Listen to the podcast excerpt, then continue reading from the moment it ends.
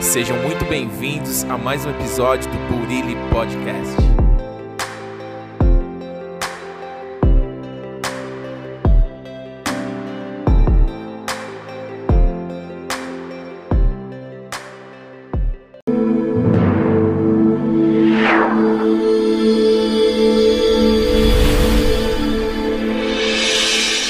E aí, como que vocês estão? Tudo bem com você hoje? Vamos para mais um episódio da série A Bíblia, mais um livro e o que Jesus quiser. Hoje vamos dar continuidade no livro O Guia Essencial para a Cura, daqui a pouco. Mas antes vamos fazer uma oração para que o Espírito Santo venha nos guiar. Pai, te agradecemos por tudo quanto o Senhor tem feito em nossa vida. Obrigado pelo teu amor, misericórdia, perdão dos nossos pecados. Continue conosco, Pai. Que teu espírito de sabedoria e revelação nos dê o pleno entendimento da leitura da tua palavra.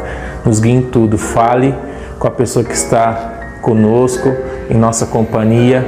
Fale conforme as necessidades, para que a sua palavra, que é viva e eficaz, venha encontrar morada em nosso coração. É o que te pedimos e já te agradecemos. Amém, amém. Nós paramos aqui em, em, João, capítulo 18, o verso 1. Tem como título Jesus é preso no Getsemane. Vamos lá. Tendo Jesus dito isso, saiu com seus discípulos para além do ribeiro de Cedron, onde havia um horto, no qual ele entrou com seus discípulos. E Judas, que o traía, também conhecia aquele lugar, porque Jesus muitas vezes se ajuntava ali com seus discípulos. Tendo, pois, Judas recebido a corte e os oficiais dos principais sacerdotes e fariseus, veio para ali com lanternas e achotes e armas. Sabendo, pois, Jesus todas as coisas que sobre eles haviam de vir, adiantou-se e disse-lhes: A quem buscais? Aqui Jesus ele já estava ciente da sua missão, ele não estava fugindo, pelo contrário, ele foi até Judas, meio que ajudou a cumprir a a parte de Judas, né? Então ele não estava fugindo do seu propósito, ele, ele caminhava sempre em direção ao seu destino. Verso 5 diz assim: Responderam-lhe a Jesus o Nazareno. Disse Jesus: Sou eu. Essa expressão aqui é a mesma que Deus usava no Antigo Testamento, né? Eu sou, Hashem, né? Hashem em hebraico significa o nome. E Deus ele se referia assim, né? No episódio com Moisés, ele disse diga que o eu sou te enviou, né? O grande eu sou. Jesus também, como parte da Trindade, ele também se, se revela aí como sou eu, o eu sou. Continuando, Judas que o traía estava também com eles. Quando pois lhes disse sou eu, recuaram e caíram por terra. Eles ficaram espantados aí com a revelação de que o próprio Jesus ali dizendo eu sou, uma expressão que eles já conheciam muito bem, né? O verso 7. Tornou-lhes pois a perguntar: A quem buscais? E eles disseram: A Jesus o Nazareno. Jesus respondeu: Já vos disse que sou eu. Se, pois, me buscais a mim, deixa ir esses, para se cumprir que tinha dito: Dos que me deste, nenhum deles perdi. Verso 10: Então Simão Pedro, que tinha espada, desembainhou-a e feriu o servo do sumo sacerdote, cortando a orelha direita. E o nome do servo era Malco. Aqui, Simão Pedro, acho que ele não estava querendo mirar ali somente na orelha, não, ele queria ali matar, proteger Jesus, né? Mas aí Jesus disse: mete a tua espada na bainha, coloca a tua espada na bainha, não beberei eu o cálice que meu pai me deu. E o cálice que estava reservado para Jesus, no nosso lugar, ali sobre é, a ira de Deus sobre o pecado, sobre a maldade, caiu sobre Jesus para não recair sobre nós. Ele foi ali e tomou o nosso lugar para nos redimir, para que houvesse essa redenção. E redenção, a tradução no original, no hebraico, ela significa como se fosse você comprar né, um, escravo. Então, Jesus ele, ele meio que nos comprou e nos adotou e, e, nos deu todo o direito à herança como filhos. E ali ele disse: Não beberei o cálice que meu pai me deu. Ele estava disposto a sofrer aquilo em favor da humanidade. Então, todo esse cálice da tristeza, da ira de Deus sobre o pecado recaiu sobre Jesus. Ele, como ovelha, foi ao matadouro. Ele se dispôs tão somente para que nós hoje tivéssemos vida e vida em abundância. Ele morreu no meu e no seu lugar. Aleluia. E agora vamos dar continuidade na leitura deste livro, Guia Essencial para Cura, um livro fantástico. Vamos dar continuidade aqui na página 181, somente um trecho. Tem como subtítulo Meditação Bíblica. Diz assim: A humanidade deve viver de toda a palavra que vem da boca de Deus toda a palavra da vida. A palavra que vem da boca de Deus, ela está revelada dentro das sagradas escrituras, da Bíblia Sagrada. E além também das revelações que ele ministra ao seu coração. A, a, Bíblia diz que a palavra é espírito e vida, e é ela que vai te direcionar.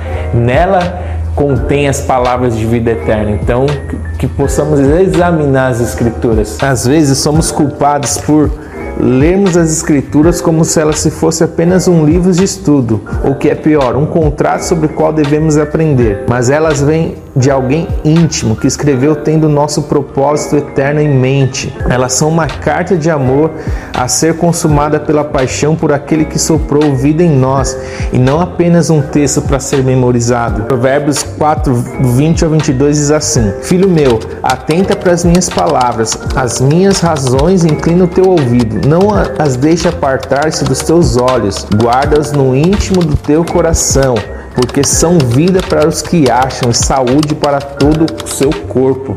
Uau! As palavras é, é, de Deus é tão poderosas que elas são vida para que se ache saúde para todo o seu corpo. É saúde para todo o seu corpo. Não somente no corpo físico, mas na sua alma, no seu espírito. Ela é saúde, é ela que te dá vida, é ela que te renova, é ela que te dá forças. A Bíblia está cheia desse tipo de instrução, mas duvido que precisamos de outro versículo além deste. Devemos manter as coisas que ele diz diante dos nossos olhos, a fim de mantê-la em nosso coração, para que elas geram vida em cada parte da nossa vida.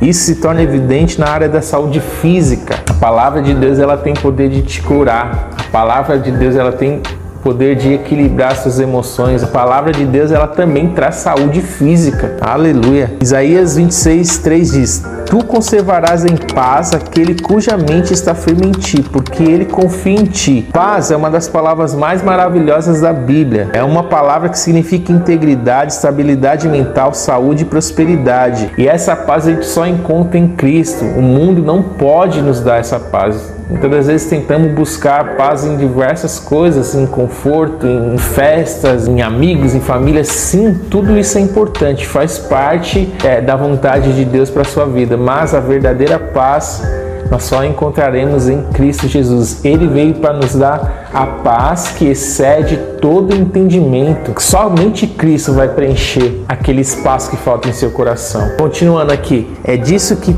3 João 2 fala: é a alma próspera. Aquele que mantém o foco em Deus é cheio de paz. Creio que em parte isso se refere à arte da meditação bíblica, que parece uma ferramenta que está faltando no exército de crentes de hoje. Meditação bíblica é arquitetar o coração e rever o que Deus disse vez após vez até aquilo se torne parte de nós. Essa série de estudos aqui, a Bíblia mais um livro que Jesus quiser, é justamente para estimular, para te aproximar da palavra de Deus, que você também possa fazer sua meditação aí na sua casa, para que você tenha prazer em meditar nas Escrituras, para que você aprenda a, a, sintonizar, ouvir a voz de Deus. Deus fala hoje, Deus fala amanhã. Deus ele está sempre falando com você de alguma forma. E às vezes até o não dele é uma forma dele falar com você. E da mesma forma como a gente vai numa caixa de e-mail, ver se chegou algum e-mail, para Deus também é a mesma coisa. Pai, o que tu queres para minha vida hoje? Quando Abraão foi sacrificar o seu filho Isaac, Deus tinha dado uma ordem ali, vai e sacrifica o teu filho. Foi uma palavra de Deus, foi uma direção. Embora Deus já tinha outros planos, né? Para ver como estava o coração de Abraão. E ali, quando, quando Abraão foi ali no altar, ele foi lá e atualizou, né? A caixa de mensagem viu, opa, tem mais uma mensagem de Deus aqui. Abraão, não, não sacrifique seu filho.